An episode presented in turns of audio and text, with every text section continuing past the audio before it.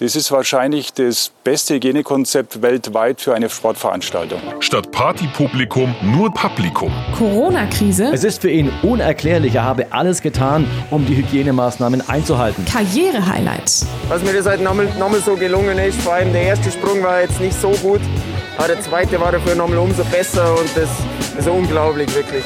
Es fehlt uns ähm, am nötigen Glück und es fehlt uns auch am nötigen Können. Kurioses. Da habe ich auch keine Angst. Ich weiß, wie man, wie man das dann auch macht, wenn, wenn man stürzt. Das ist nicht das erste Mal, dass, dass man auf die Waffe haut. Von dem her, weil wenn man da Angst davor hat, dann kann man gleich heimgehen. Von dem her, das war mir auch bewusst, dass es beim Skispringen passieren kann. Die nordische Ski-WM bei Ski Happens. Hallo, hallo zu Tag 8 der nordischen Ski-WM. Da sind wir schon wieder und so langsam neigt es sich dem Ende. Karl Geiger schnappt sich schon wieder eine Medaille und gewinnt Bronze. Meinen Nerven geht es sogar heute mal erstaunlicherweise noch ganz gut. Wir wollen natürlich über den Wettbewerb von der Großschanze sprechen, die Langlaufstaffel und außerdem gibt's heute noch ein paar News von der Kata. Mein Name ist Corinna Horn und mir zugeschaltet aus dem wunderschönen München ist natürlich Moritz Batscheider. Hallo, hallo. Moritz, ich habe es gerade schon gesagt, es neigt sich so langsam dem Ende. Nur noch zwei Tage der WM stehen an. Bist du froh, dass es bald rum ist oder bist du traurig, dass du dann nicht mehr jeden Tag mit mir podcasten kannst? Das ist natürlich. Es ist, es ist eine Fangfrage. Nein. ähm, ich muss sagen, ja, ich bin, bin eher, eher traurig, würde ich schon ehrlich zugeben. Also zum Ja. einen, das macht unfassbar Spaß hier. Ähm, es ist auch nochmal, also von unserer Seite würde ich mal ganz kurz sagen, ein ganz großes Dankeschön für die ganze Rückmeldung, die wir bekommen und das ganze Feedback. Das freut uns wirklich wahn, wahnsinnig. Ähm, und es sind natürlich schon lange Tage, die wir, die wir jetzt äh, durchziehen. Seit zwei Wochen durchgängig, ohne Break eigentlich, bis auf den Off-Day. Aber es macht so Bock und, ähm, und gleichzeitig irgendwie will ich es auch nicht ganz wahrhaben, dass das auch wirklich vorbeigeht, Hm. ohne dass wir mal da waren oder ohne dass ähm, vielleicht bestimmte Sachen passiert sind, die man sich vielleicht erhofft hat. Ähm, Ja. Und drum eher ein bisschen traurig, würde ich sagen. Wie ist bei dir? Ja, ich muss sagen, bei mir ist auch so ein gemischtes Gefühl.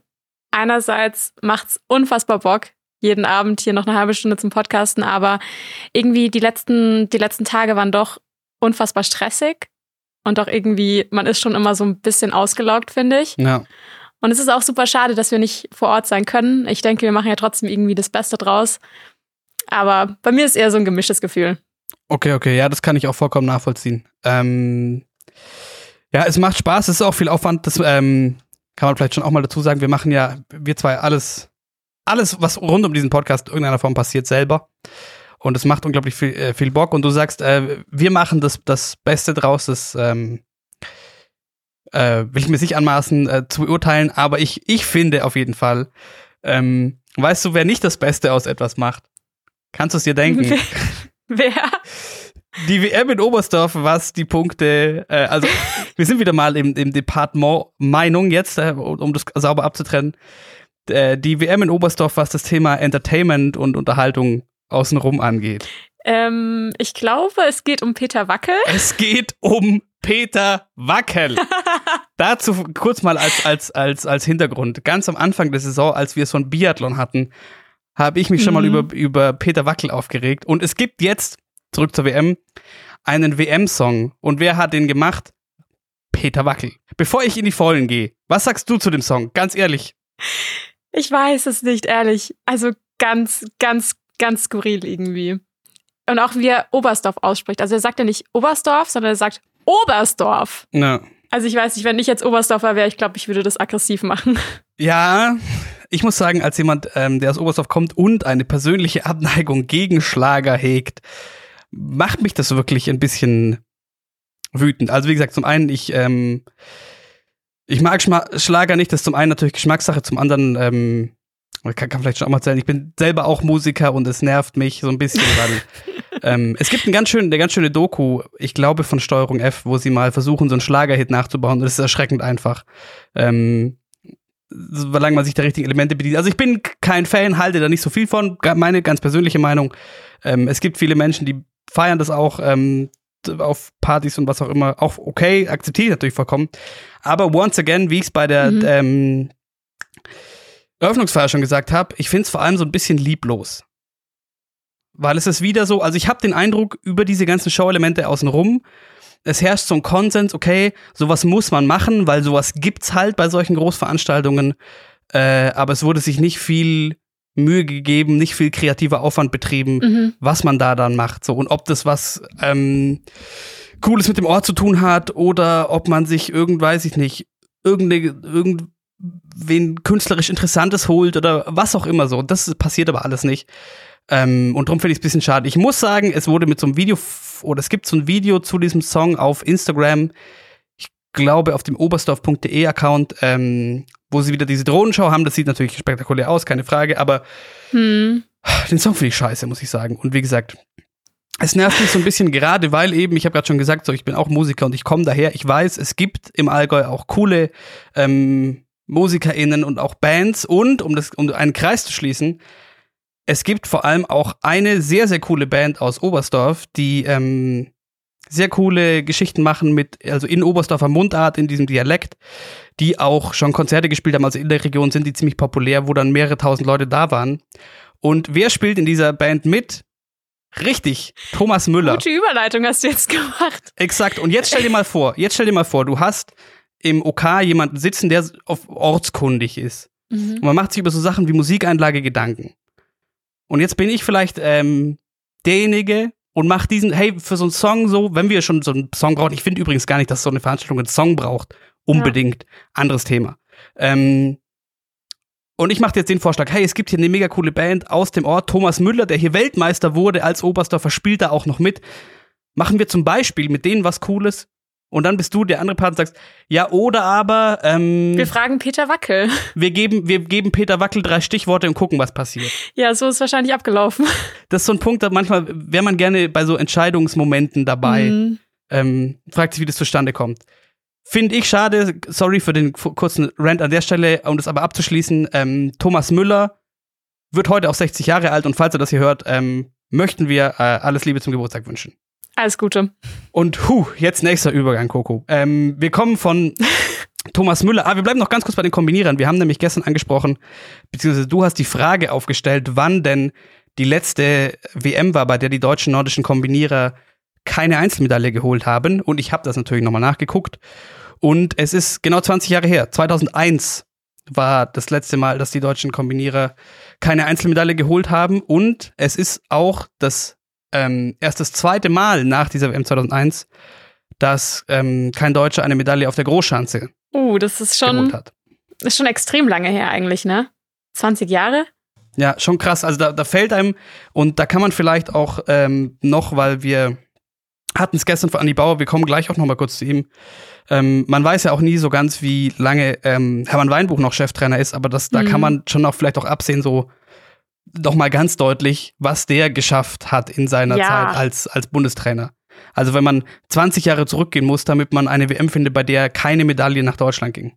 Ja, ich finde auch, da merkt man erstmal, wie erfolgreich die Kombinierer eigentlich die letzten Jahre waren. Auf jeden Fall kommen wir ähm, noch kurz zu Anni Bauer, weil es gibt einen Nachtrag, wir haben es euch ja gestern schon gesagt, wir äh, sind ja in Austausch mit der Kata und gestern ähm, hat sie sich nicht mehr gemeldet, was gar kein Problem ist, weil sie hat es noch getan und sie hat uns wieder ein kleines Update geschickt zu mit ihrem WM-Fazit und etwas eben zum Rücktritt des Bundestrainers Andreas Bauer.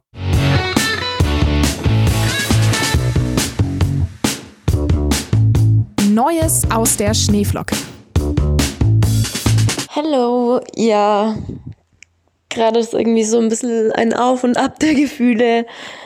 Ähm, klar, nach der Goldenen, das war einfach unfassbar. Ich kann es immer noch nicht glauben. Auf der Großschanze hätte ich mir mehr erhofft, gerade nach dem Training und der Quali. Aber ich wusste, dass es mega, mega zäh wird, weil die Mädels da vorne, die springen einfach die ganze Saison schon so top und da kommen gerade so viele in Frage, die halt aufs Podest springen können. Da damit zu springen, das war schwierig. Und ich habe einfach schlechte Sprünge gemacht. Ich ähm, will das auch nicht schönreden oder da irgendwelche Ausreden suchen. Ich war einfach zweimal verdammt spät und dann wird's halt leider nix. Aber im Endeffekt auch egal, ob ich jetzt vierte oder sechste oder zwölfte werde, bei einer WM zählen halt die Medaillen und ich glaube, ich hätte mich mehr darüber geärgert, wenn ich ähm, wie die Kramer halt dann Vierte werd, als über den zwölften Platz. Klar habe ich mich nicht gefreut, aber im Endeffekt bin ich mehr als zufrieden mit der WM. Ich hätte mir jemand vor zwei Wochen gesagt, ich hole eine goldene, hätte ich sofort unterschrieben. Von dem her bin ich da echt zufrieden. Und ja, mit dem Andi, krass, der hat uns das halt einfach nach dem Wettkampf erzählt, dass er aufhört und wir haben dann erstmal alle ein bisschen geheult. Aber ich kann ihn verstehen. Ähm, für ihn ist der perfekte Zeitpunkt aufzuhören.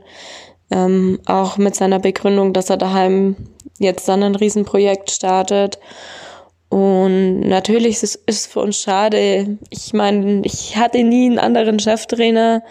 Ich bin mit ihm 2011 ins Team gekommen, beziehungsweise er hat mich mit reingenommen 2011 und bin seitdem halt jedes Jahr dabei gewesen. Er auch. Und ja, ich bin ihm einfach so, so sehr dankbar, weil er alles mit mir mitgemacht hat, Höhen, Tiefen, meine ganzen Medaillen. Ich habe dem so viel zu verdanken.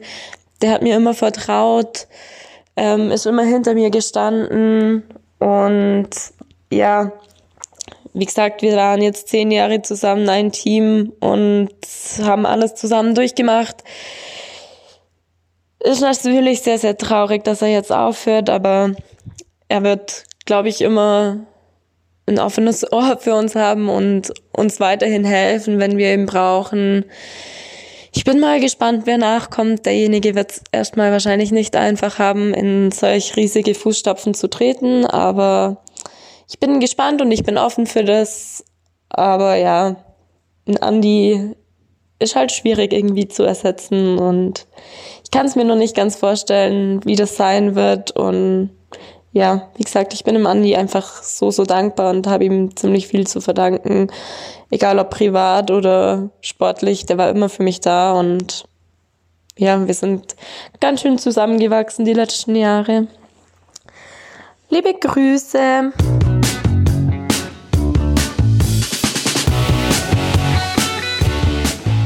Also, die Kata ist, um zur WM zurückzukommen, äh, doch sehr zufrieden mit der Goldmedaille. Es war ja auch überraschend. Und nicht nur für sie, sondern auch für, die, es war ja das Mix-Team, auch für die Herren, die dabei waren, für Karl Geiger.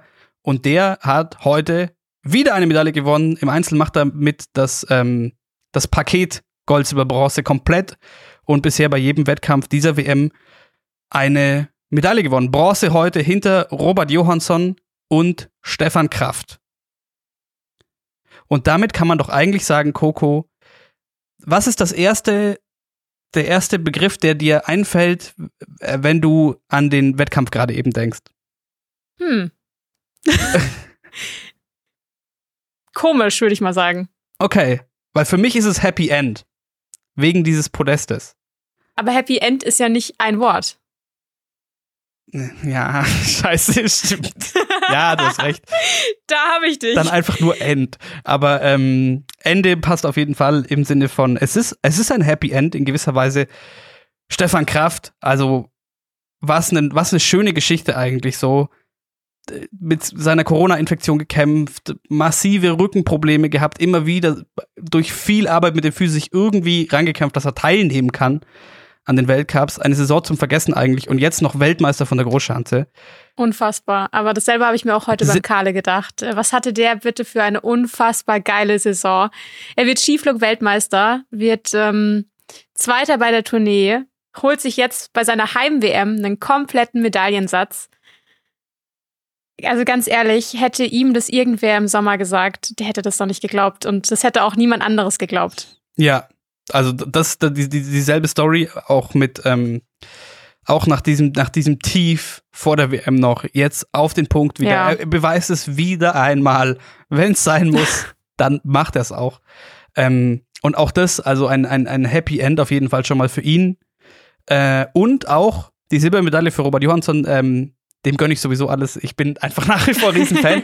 Aber auch wenn man so sehen möchte, ähm, nach dem Ausfall von Halber Egner Granerud trotzdem hätte, also ich hätte nicht gedacht, dass noch eine, eine Medaille heute, geschweige denn eine Silbermedaille, also, also eins oder zwei, nach Norwegen geht und insofern vielleicht auch ein bisschen versöhnlich für die Norweger. Du hast aber gesagt komisch und das ist natürlich auch vollkommen richtig und damit können wir nämlich anfangen. Erstmal mit äh, komischen Bedingungen. Es waren komplett komische Bedingungen. Also du hast ja auch äh, ein Meme bei uns in der She Happens Insta-Story geteilt und es hat eigentlich ähm, den Wettkampf auch so ein bisschen wiedergespiegelt. Man dachte sich so, boah, richtig Bock heute äh, Skispringen anzuschauen und man hat eigentlich nichts gesehen. Ich schalte den Fernseher ein und dachte mir, was sind das bitte für Bedingungen? Man sieht ja nicht mal den Springer am Balken sitzen. Ja. Und, und auch, ähm, es waren auch ganz komische Bedingungen unten im Auslauf. Also ich glaube, da hat's, also ich meine, man hat's ja gesehen, den einen oder anderen hat's auch hingeschmissen. Aber es waren sicher keine einfachen Bedingungen heute. Ja, und zum Thema Auslauf äh, können wir vielleicht noch kurz teasen. Wir werden am Sonntag, also übermorgen in unserer letzten WM-Folge, den Lenny zu Gast haben, der ja über diese zwei Wochen für den Auslauf oder besser gesagt die Ausläufe die Auslaus, mhm, mhm, äh, zuständig ja. war als Teil des Tretkommandos. Und das wird sicher mal spannend, noch aus seiner Perspektive ähm, zu hören, wie man damit sowas umgeht, was es dann für ein Kampf ist, irgendwie diese, diese, diese Anlage bespringbar zu halten. Und ähm, die Bedingungen waren sehr wild. Der, auch der Schnee, das ist, ist ja übrig, irgendwie so, ein, so eine Art Flashback zur letzten WM in Oberstdorf 2005. Da gab es auch während der WM nur andersrum, wenn ich es richtig im Kopf habe, auch so krasse Wetterwechsel. Also da hat es erst super viel geschneit ähm, und dann, dann hat es gedreht. Und ich habe mir aufgeschrieben ganz am Anfang, als Karle bei der Tournee daheim gewonnen hat, hat es auch ziemlich geschneit. Das kann ja nur gut werden heute. And it did. Ja, unfassbar. Es hat mich so gefreut für ihn. Und nach seinem ersten Sprung hätte ich es auch nicht erwartet. Er hatte ja eigentlich recht guten Wind im ersten Durchgang, war aber ein bisschen spät dran und ist dann doch nicht so weit gesprungen. Aber im zweiten, ich glaube, besser hätte er es nicht machen können. Ja, da, da hat man es, da, also Karl zweiter Sprung, bleiben wir kurz bei ihm. Ähm, das war wirklich, also wirklich eine beeindruckende Leistung, weil ja. ähm, es war, man hat es auch gesehen, wie er ein bisschen gekämpft hatte, Luft so, es war wirklich, nichts hat dafür gesprochen, aber er hat einfach also er hat das absolute Maximum rausgeholt, ohne drüber zu gehen. Kommen wir vielleicht gleich auf, auf Markus Eisenbichler, aber ähm, das war wirklich einfach ein, das war der Karl Geiger Sprung, den man da ähm, heute, heute sehen konnte und wie gesagt, vollkommen, also Hermann Weinbuch hat es auch gesagt, so, also gerade durch diesen Sprung, den ersten, da wäre mehr drin gewesen, aber durch diesen zweiten Sprung, und das äh, würde ich so auch unterschreiben, definitiv verdient die Medaille. Das ist wirklich unabhängig der Bedingungen eine große sportliche Leistung im Bereich Skis Skisprung heute. Von ihm gewesen. Und ähm, ja, kommen wir kurz zu Markus Eisenbichler. Das Thema Ausreizen. Also bei Eisenbichler hatte ich auch ein kurzes Flashback zuerst an äh, das Tourneespringen äh, in Oberstdorf. Mhm. Wer sich erinnert, Eisenbichler eigentlich großer Favorit, schlecht, sehr weit hinten nach dem ersten Durchgang und im zweiten Durchgang dann mit der Wut im Bauch. Da saß er nämlich auch schon so, so wie heute nach seinem ersten ja. Sprung, so wütend unten dran und hat sich ähm, umgezogen ähm, oder Schuhe aufgemacht. Und das heute wieder im zweiten, im zweiten Durchgang dann von ganz hinten noch ziemlich weit vorgesprungen. Und das, ja, ziemlich weit vorgesprungen ist er heute auch, aber er ist, also körperlich, er ist auch zu weit vorgesprungen. Markus Eisenbichler ist gestürzt. Ich denke, die meisten, die das hören, werden es gesehen haben. Ähm, und eigentlich, ja, eigentlich, eigentlich, eigentlich ein guter Sprung, aber er will ihn eben zu sehr ausreizen und auch bei der Landung und man sieht es, man sieht es wirklich, er hat einfach das Gewicht viel zu weit vorne. Der Schnee, so wie du da aufkommst, es, es, es bremst wahrscheinlich einfach auch abrupt ab und dementsprechend fällt er dann nach vorne und dazu äh, macht ein Bauchplatscher. Und ähm, dazu, Toni Inau hat es gesagt, Gott sei Dank kriegt er die Hände und den Kopf noch hoch. Und dazu mhm. möchte ich noch kurz sagen, ähm, daran erkennt man, wie krass Reaktionen und Automatismen funktionieren bei diesen Profi-Skispringern, die das ihr Leben lang machen. Also, weil ich würde behaupten, kein Mensch, also seine Rettungsaktion, wie er sich da rauszieht, wie er wirklich in diesem Sekundenbruchteil den, also, weil der Kopf klappt schon, der Oberkörper und Kopf klappt schon runter und er schafft nochmal sich hochzureißen. Ähm, ich behaupte, Menschen, die das nicht ihr Leben lang machen, bekommen sich nie im Leben in so eine Position beim Sturz, bei dem Speed und bei den Kräften, die auf einen einwirken, wenn man da runterkommt. Also äh, finde ich sehr beeindruckend und hat man heute sehr schön gesehen zum Thema, ähm, weil ich vorhin auch schon mit einem Kumpel geschrieben habe, der so ein bisschen enttäuscht war auf dem Wettkampf, weil er meinte so, ja, ist natürlich schon ätzend, wenn WM-Wettkämpfe bei solchen Bedingungen dann stattfinden und Ja. nie so ganz fair sind. Unabhängig von sowas hat man an solchen Aktionen wie der von Eisenbichler, und es geht ihm ja, soweit wir jetzt wissen, gut, ähm, auch einfach, also es gibt immer wieder so Momente, da sieht man, wie krass Leistungssportler wirklich sind, oder? Ja, voll. Das war heute auch wieder so ein Moment. Und ich finde, man so hat wie auch Müsa wieder, Tau bei der ähm, Alpin-WM, Ja, oder? Wie er sich gerettet hat. Ja, stimmt. Ja. Ich finde, man hat heute auch mal wieder gesehen, ähm, wie viel Emotionen da auch wieder hinterstecken. Und ich hatte kurz Angst, dass Isaac dann den Kameramann attackiert. Da hat man so eine Szene gesehen. Aber man hat einfach gesehen, dass, dass es ihm brutal auf die Nerven gegangen ist, dass heute einfach nicht geklappt hat. Auch im, auch im ZDF-Interview auf die Frage, wie er es denn erlebt hat, hat er gesagt, ja, wie habe ich es erlebt? Auf die Schnauze bin ich geflogen. Und ähm, er wäre in einer Hammerform gewesen und ich glaube auch, dass es wirklich extrem hart für ihn ist. Aber morgen ist, steht Teamwettbewerb an und ich denke, da wollen die Jungs auf jeden Fall nochmal um eine Medaille mitspringen. Ja, davon gehen wir aus und dafür könnte noch interessant werden, wer den dritten Platz bekommt. Also der Kadle, Markus Eisenbichler und Pius Paschke sind gesetzt. Und dann geht es noch um Martin Hamann und Severin Freund. Und Severin Freund hat heute eigentlich die leicht besseren Leistungen gezeigt. Und das wäre auch nochmal, muss ich sagen, also fände ich eine schöne Überraschung, weil da hätte ich wirklich nicht damit gerechnet. Ähm, Severin Freund im Teamspringen bei der Weltmeisterschaft. Also, äh, das wäre doch was. Und an sich, sie konnten es im zweiten Durchgang dann nicht ganz so übertragen, aber äh, wie vermutet, aber alles in allem nach dem Sieg von Stefan Kraft heute und übrigens Stefan Kraft zudem noch mal kurz gesagt, ähm, es war einfach wirklich schön zu sehen nach diesem ganzen Kampf diese Saison, wie er heute wirklich mal wieder Stefan Kraft war im Sinne von dieses dieses unglaubliche dieses unglaubliche Fluggefühl und auch ähm, und auch den, den, den Sprung schön hinstellen. Das war wirklich beeindruckend. Und prinzipiell die Österreicher, die man jetzt nicht so auf dem Zettel gehabt hätte nach der Saison jetzt für einen Teamwettbewerb, machen mir doch ein bisschen Bauchweh, muss ich sagen. Also, was heißt ein bisschen Bauchweh? Aus österreichischer Sicht ähm, kann man sich da vielleicht doch noch Ambitionen machen, oder was meinst du? Ja, ich habe mir das heute aber auch gedacht. Ich, ich kann, also ich kann echt nicht einschätzen, wer morgen Gold holt. Nachdem eben Granerüth nicht dabei ist, kann man die Norweger ja eben. Ah, Ich, ich würde die Norweger so ein kleines bisschen abschreiben, muss ich sagen. Aber deswegen könnte man schon denken, dass Österreich morgen Favorit ist. Ja, da bin ich mir, da bin ich mir nicht so ganz sicher. Also zum einen, ähm, so wenn man sich heute anschaut, die Deutschen, man muss halt ein bisschen aufpassen. Karl Geiger war halt dann doch auch heute der einzige in den Top 15. Also danach Markus Eisenbichler auf 17, Pius Paschke auf 18, der auch wieder, zudem noch ganz kurz, ähm, eigentlich geile Sprünge gezeigt hat, aber es ist bei ihm Mhm. immer dieses letzte Flugdrittel. Da hatte er beim Einsprung auch nicht die glücklichsten Bedingungen unten drin, dass es ihn nochmal trägt. Aber da, Ja. das hatten wir bei den Kombinierern noch a- angesprochen, da passiert es bei ihm echt oft, dass er es da nicht noch ausreizen kann, weil wir den Begriff vorhin schon hatten, und dann recht schnell doch abfällt und den absetzen muss, den Sprung. Und das tat mir heute echt wieder ein bisschen leid. Der zweite Sprung ging dann echt auch in die Hose, 114,5 Meter, nur noch nachdem er im ersten Durchgang solide auf 129,5 gesprungen ist. Aber genau, die Deutschen hinter Karl Geiger, niemand in den Top 15. Die Polen müsste man eigentlich ziemlich weit mit äh, vorne haben, bin ich mir jetzt auch nicht sicher. Gerade Kamil Stoch heute, bei dem hat auch nichts funktioniert, auch der ist abgeschmiert. Auch bei Kubacki im zweiten Durchgang hat es nicht mehr funktioniert. Der Beste war Ja.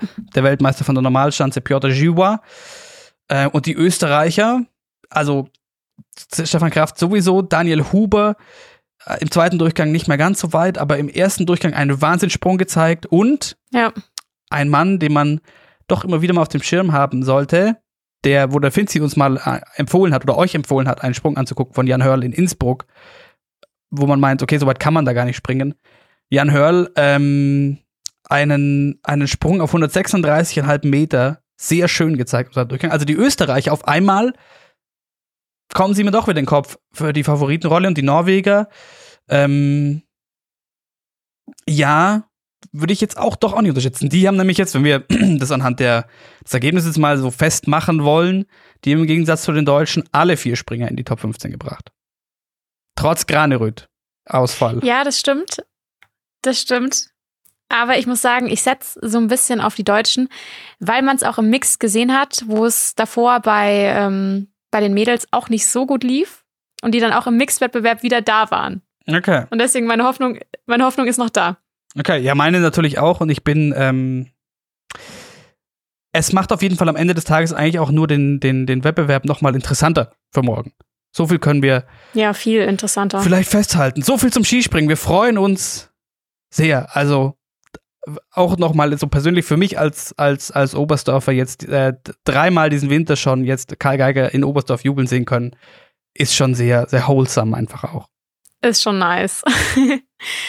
Aber ich würde sagen, bevor wir jetzt zur Langlaufstaffel kommen, haben wir uns gedacht, machen wir jetzt mit der Dorfrunde weiter. Und da war dieses Mal Moritz unterwegs.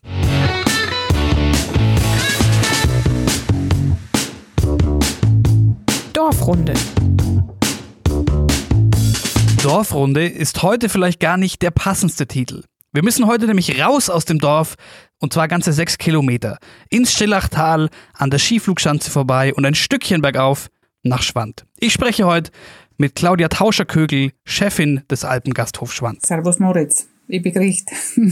Claudia beherbergt während der WM das Schweizer Langlaufteam bei sich im Hotel und dementsprechend sind auch die Sympathien verteilt. Viele von der deutschen Mannschaft, weil die auch bei uns wohnen, ab und an sind genauso unsere Freunde und wir, wir stehen mit ihnen in Kontakt. Aber jetzt sind die Schweizer unser Team. Und das bleibt jetzt einfach so. Die Schweizer Mannschaft wohnt schon seit über zehn Jahren bei Claudia, wenn sie in Oberstdorf sind. Das Verhältnis zum Team beschreibt sie selbst so. Herzlich, familiär, freundschaftlich und immer offen.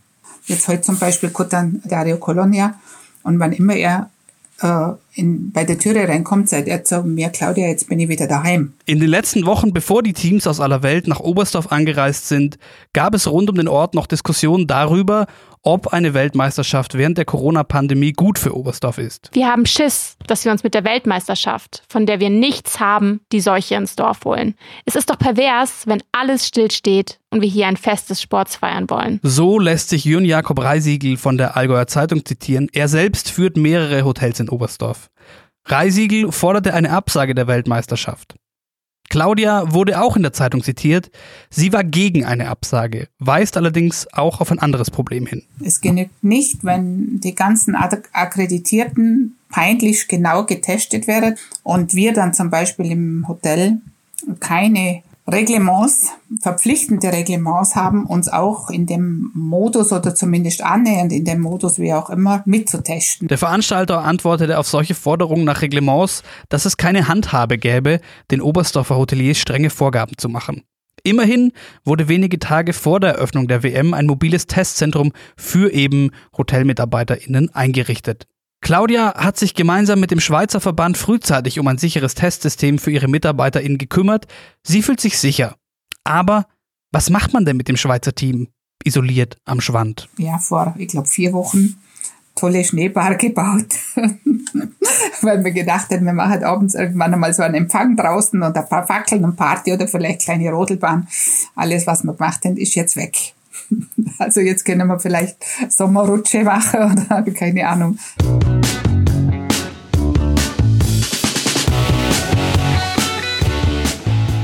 Auch im Langlauf waren heute keine leichten Bedingungen. Der Schnee ist wieder zurückgekommen.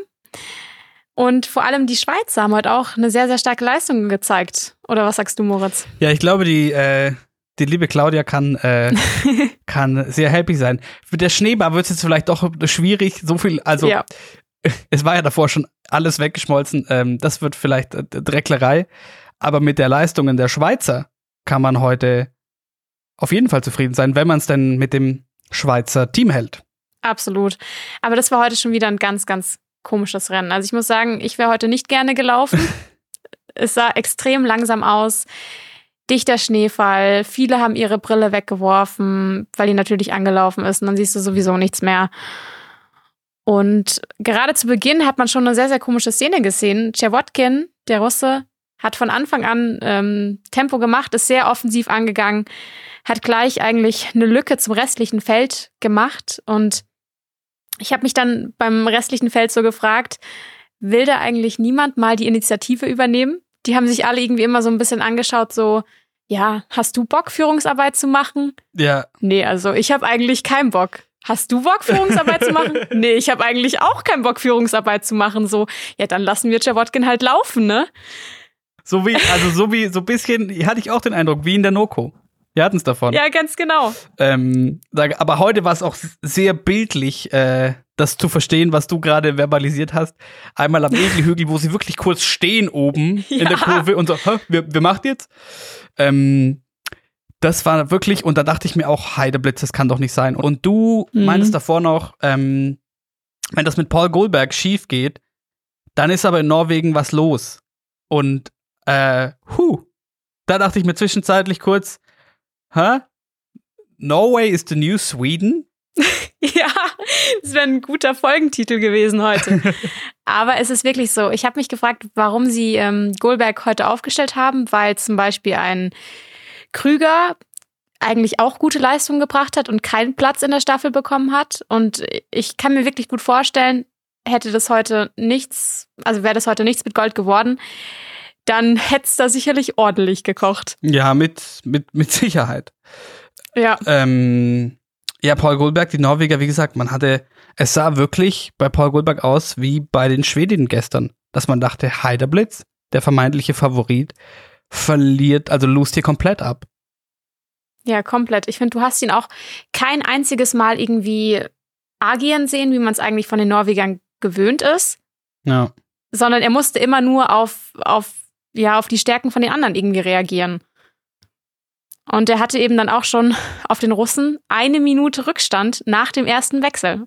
Ja, und dann äh, da hat sich's doch gedreht und da äh, fand ich, können wir mal kurz die Schweizer ähm, mitloben und auch den Mann, auf den ich einfach, weil man es muss, große Stücke setze für Sonntag. Ivo Niskan und Dario Colonia, äh, würde ich mal sagen, sind dann doch auch äh, haben, haben einen großen Anteil an dem Rennausgang heute. Und ähm, was sagst du denn zu den, zu, wenn wir gerade noch bei den Klassikläufern sind, was sagst du denn zum Auftritt von Jonas Dobler und Janos Broger? Also ich muss sagen, Jonas Dobler hat mir extrem gut gefallen heute.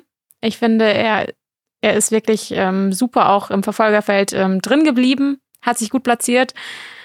Janos Broger musste dann leider abreißen lassen, hat dann schon auch gut verloren. Ich glaube, es waren dann beim zweiten Wechsel schon über eine Minute, weil Norwegen hatte ja dann eben auch wieder aufgeholt auf Russland. Aber ich glaube, er hatte vielleicht auch nicht ganz das gute Material, wie zum Beispiel Jonas Doblas hatte. Also ganz äh, schwere, große Aufgaben heute wieder für die Service-Teams. Und man hat es durchaus auch gesehen, Coco, dass da ganz unterschiedliche Herangehensweisen heute auch waren. Also man meinte in der ersten Runde zum Beispiel, dass bei den Deutschen die No-Wax ähm, also kein Wachs, nur ein gewisses, ein gewisses Aufrauen des, äh, des, des Belags und so einer Grundwachsschicht, soweit ich das weiß, bin ich jetzt auch nicht der vollkommen richtige Ansprechpartner, äh, drauf, dass das der, der Way to go ist, versus die Norweger, die wohl gewachst hatten, bei denen eben Paul Goldberg das gar nicht funktioniert hat. Ja. Ähm, und dann sah das aber schon wieder anders aus, eben bei Janosch Broger. Ähm, er meinte danach, am Material lag es nicht aber dass es natürlich auch bei solchen Bedingungen und boah, das ist, das, das tut, das ist dann wirklich auch unangenehm zum Anschauen. Ich glaube, für jeden Menschen, der sich schon mal auf, auf, äh, auf so einem Schnee hat bewegen müssen mit Langlaufski oder, oder, oder generell mit, mit Wintersportgeräten, das ist dann wirklich kein Spaß. Also, das macht für mich dann tatsächlich, das finde ich dann doch amüsant, so die, die ähm, Zwischenbeziehungen zwischen selber Sport machen und Sport gucken, das nimmt einen, oder? Also es nimmt einen doch so mit, dass einem das, keine Ahnung, man, man, es tut einem so richtig leid teilweise zwischendurch, dass die sich da so abquellen müssen, weil man genau weiß, wie scheiße diese Bedingungen sein müssen. Ja, voll, es sah auch wirklich nach richtiger Qual aus heute. Also die sind ja schnell gelaufen, aber die sahen einfach auch im Fernsehen extrem langsam aus. Es war auch ein sehr langsames Rennen. Ja, ich glaube, äh, im Klassischteil 27,5 Minuten für ja. die 10 Kilometer und im Skating waren es, glaube ich, sogar 28. Ja. Ja, weißt du also was? schon extrem langsam. Weißt du, wozu das, wozu das geführt hat?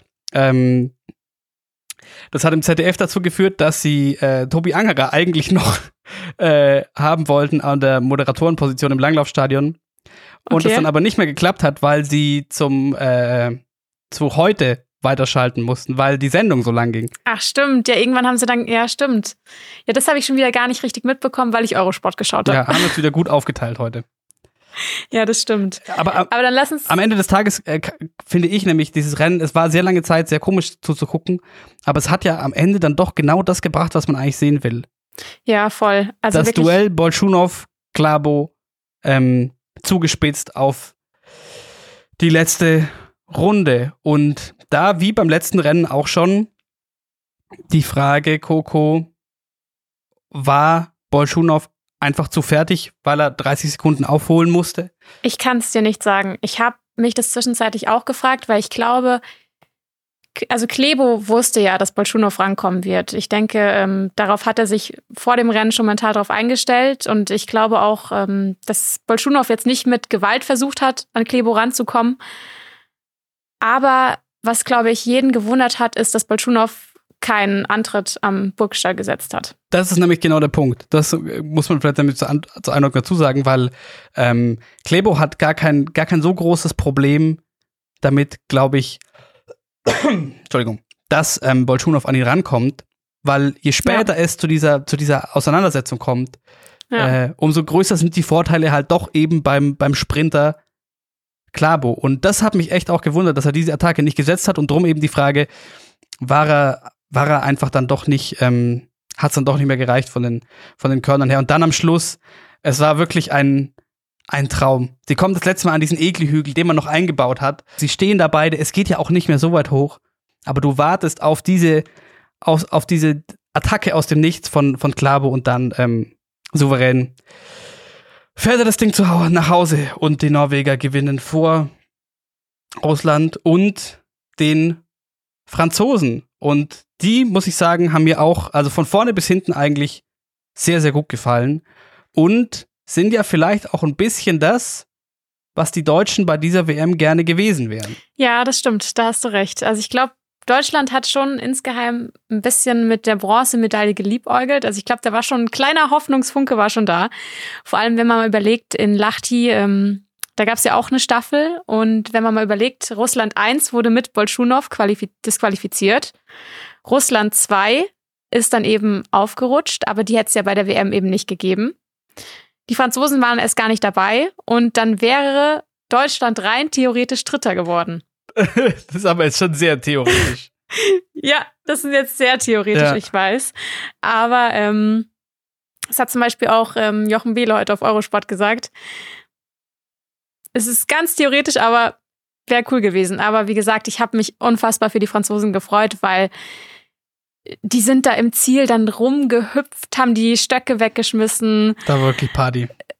Es war richtige Party und es ist einfach so schön zu sehen, wenn sich wirklich ein Team über eine Medaille freut, weil bei den Norwegern ist es mittlerweile einfach schon so, so normal, dass sie Gold holen.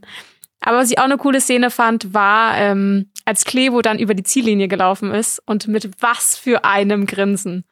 Also ich finde, du hast ihm richtig angesehen, ja, Bolschunow hätte es eigentlich besser wissen müssen. Ja.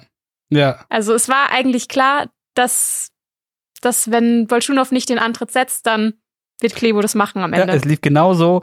Er ist so, kennst du dieses, bist du ein bisschen firm, was die Avengers angeht?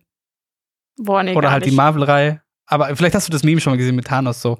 Es war nämlich ähm, perfectly balanced is all th things should be. Da gibt's so ein Meme. Es war so, an dieses, dieses Grinsen habe ich ein bisschen daran erinnert. So, es lief genau so, wie es haben wollte. Ja, voll. Und ähm, ja, unglaublich. Ich möchte noch, ich möchte wieder einmal ähm, sagen, dass ich äh, sehr cool fand, dass Friedrich Moch dabei war, dass man ihn auch Schluss laufen lässt und ich finde, er hat das äh, großartig gemacht und zeigt einfach nach wie vor, dass das mit Sicherheit ähm, eine der Hoffnungen ist für die nächsten Jahre aus deutscher Sicht und ich würde die WM vielleicht trotzdem nicht ganz als, als Misserfolg verbuchen für das fürs deutsche Team, also jetzt insgesamt betrachtet. Und also vielleicht eigentlich ganz gute Grundvoraussetzung für die nächsten, für die nächsten Großveranstaltungen, der Punkt jetzt. Ja, ich glaube auch, dass das deutsche Team unfassbar aus dieser WM lernen wird oder auch gelernt hat. Und ich glaube auch, dass es die vor allem mental nur noch stärker macht und dass da jetzt auch noch mehr Motivation für den Sommer da ist, noch härter Ja. zu arbeiten.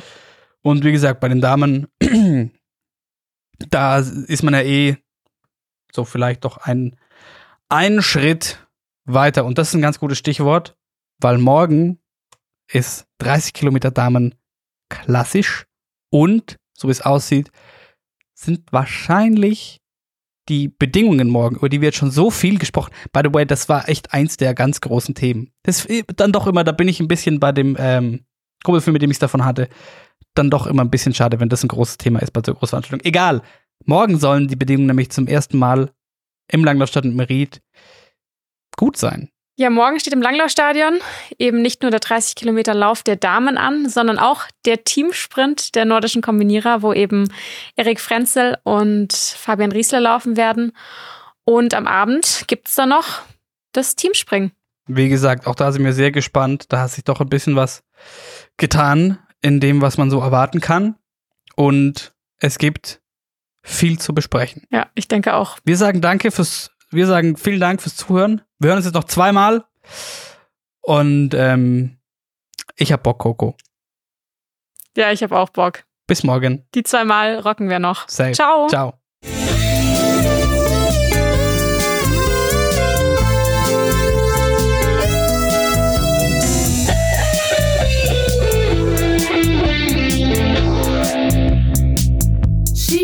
Presents.